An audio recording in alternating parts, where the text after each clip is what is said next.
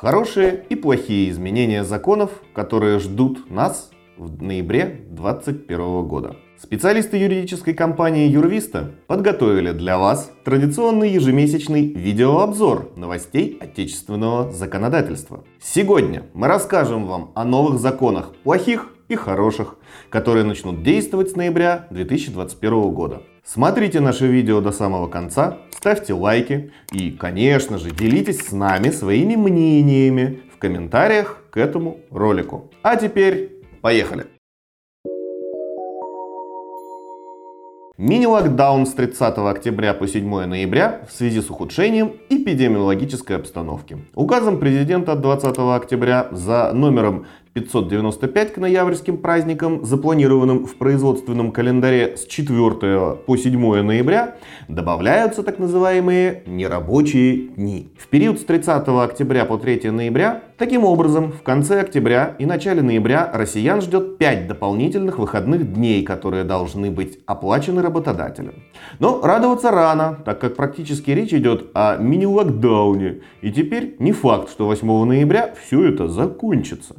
Мы с вами прекрасно помним, как в прошлом году нерабочая неделя в конце марта плавно продлилась и на весь апрель, и частично даже на май. Тем более, что президент, как обычно, напомнил регионам, что они должны действовать согласно ситуации на местах. И своим указом предоставил возможность для каждого губернатора продлить нерабочие дни с сохранением заработной платы в своем регионе, если он сочтет это необходимым. И многие губернаторы сразу же воспользовались этой возможностью.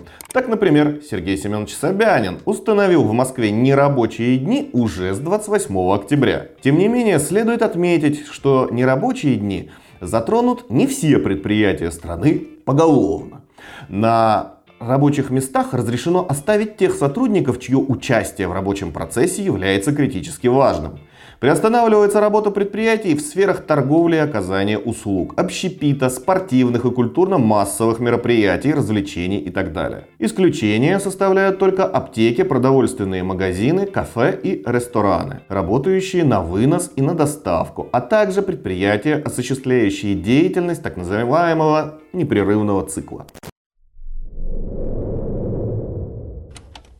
Что ждет обычных граждан? Локдаун ударит не только по бизнесу, но и по гражданам тоже. Во многих регионах, прежде всего в Москве и Санкт-Петербурге, ужесточаются санитарные правила, вводятся режимы QR-кодов и самоизоляции для пожилых людей и лиц с хроническими заболеваниями, не сделавшими прививку. Многие вузы переходят на дистант, и для школьников каникулы начнутся на неделю раньше. Вдумайтесь, только в Москве Сергей Семенович Собянин планирует перевести на домашний режим более 2,5 миллионов человек. Около 2 миллионов граждан старше 60 лет и полмиллиона людей с хроническими заболеваниями. При этом данный режим вводится не на неделю-две, а на 4 месяца с 25 октября по 25 февраля включительно – Кроме того, начиная с 8 ноября приостанавливается действие социальных карт, дающих право на бесплатный проезд для пожилых жителей Москвы и Московской области.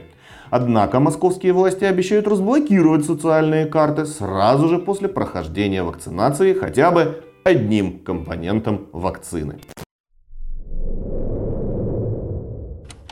Ограничения при получении медицинской помощи и посещении больниц. Согласно информации, размещенной на официальном сайте Кабмина России на период локдауна с 30 октября по 7 ноября включительно, обратиться за медицинской помощью в федеральные медучреждения смогут только граждане, имеющие QR-код подтверждающий факт прохождения вакцинации или недавно перенесенного заболевания, либо при наличии противопоказаний к вакцинации отрицательный ПЦР-тест, сделанный, внимание, за одни сутки до посещения медучреждения. Исключение из этого правила будет сделано только для лиц, нуждающихся в неотложной медицинской помощи. Таким образом, возможность получения плановой медпомощи в федеральных медучреждениях для антиваксеров будет закрыта на весь период действия локдауна. Меры поддержки бизнеса. Как и в прошлом году, основной удар новых антиковидных ограничений примет на себя малый и средний бизнес, который не будет работать совсем или будет работать непонятно как. Доходов, понятное дело, не будет, но зато дополнительные расходы, в том числе связанные с выплатами зарплаты в пользу отдыхающих сотрудников, добавятся. И если локдаун затянется, то те предприятия, которые смогли пережить 2020 год, могут оказаться банкротами уже в 2021. Поэтому в своем указе Владимир Владимирович Путин также дал распоряжение правительству подготовить пакет мер поддержки для малого и среднего бизнеса. На данный момент пока не ясно, какую именно помощь окажут субъектам МСП. Из указа президента следует, что помогать будут только предприятиям из пострадавших отраслей. Но еще нет ни перечня конкретных мер, ни даже списка самих отраслей, которые смогут претендовать на меры поддержки в 2021 году.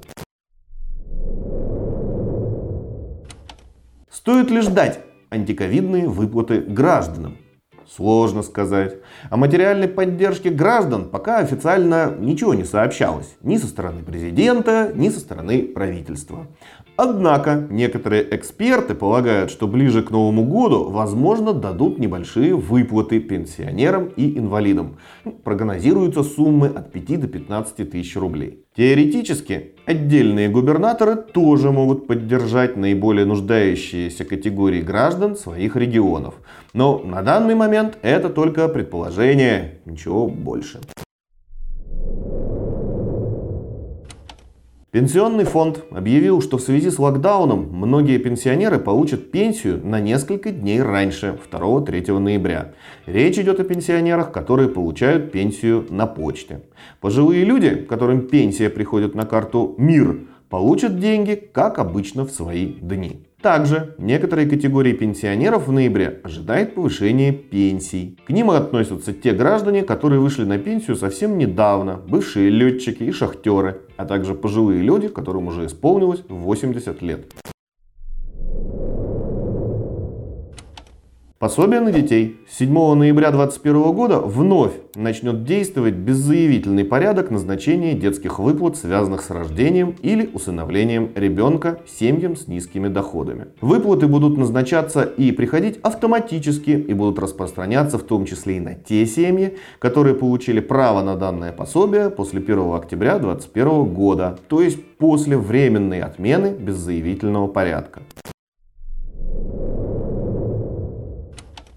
Расширение льготной ипотеки. Хорошие новости для тех, кто планирует перебраться в загородный дом, а также для тех, кто проживает на Дальнем Востоке. Буквально на днях председатель правительства Мишустин объявил о том, что льготная ипотека по 7% теперь будет распространяться и на строительство частных домов. Напомним, что сама льготная ипотека в целом была продлена до июля следующего года, несмотря на протесты со стороны Центробанка. Также Мишустин поручил чиновникам скорректировать программу дальневосточной ипотеки. После этой коррекции молодые семьи, проживающие в моногородах на Дальнем Востоке, смогут приобрести на льготных условиях ипотечный кредит не только на жилье в новостройках, но также и на вторичном рынке. Кроме того, Мишустин заявил, что многодетные семьи, в которых младший ребенок родился после 1 января 2019 года, вскоре смогут получить 450 тысяч рублей на погашение ипотечного кредита. А в отношении семей, проживающих на территории Дальневосточного федерального округа, в настоящее время в правительстве решается вопрос о предоставлении им денежных выплат в размере 1 миллиона рублей предназначенных для приобретения жилья. Налоговые льготы для медработников. Появились новые разъяснения от налоговиков. Письмо ФНС за номером БС-411, согласно которым стимулирующие выплаты медработникам за участие в вакцинации не подлежат обложению НДФЛ. На сегодня это все. Продолжайте следить за новостями на нашем канале. Очевидно, что ситуация с коронавирусом и антиковидными ограничениями сейчас только вступает в фазу развития. Поэтому не исключено, что уже в ближайшие дни мы можем столкнуться с новыми нововведениями, которые кардинально изменят нашу с вами повседневную, но разнообразную жизнь. Счастья и здоровья вам и вашим близким. Берегите себя. До новых встреч.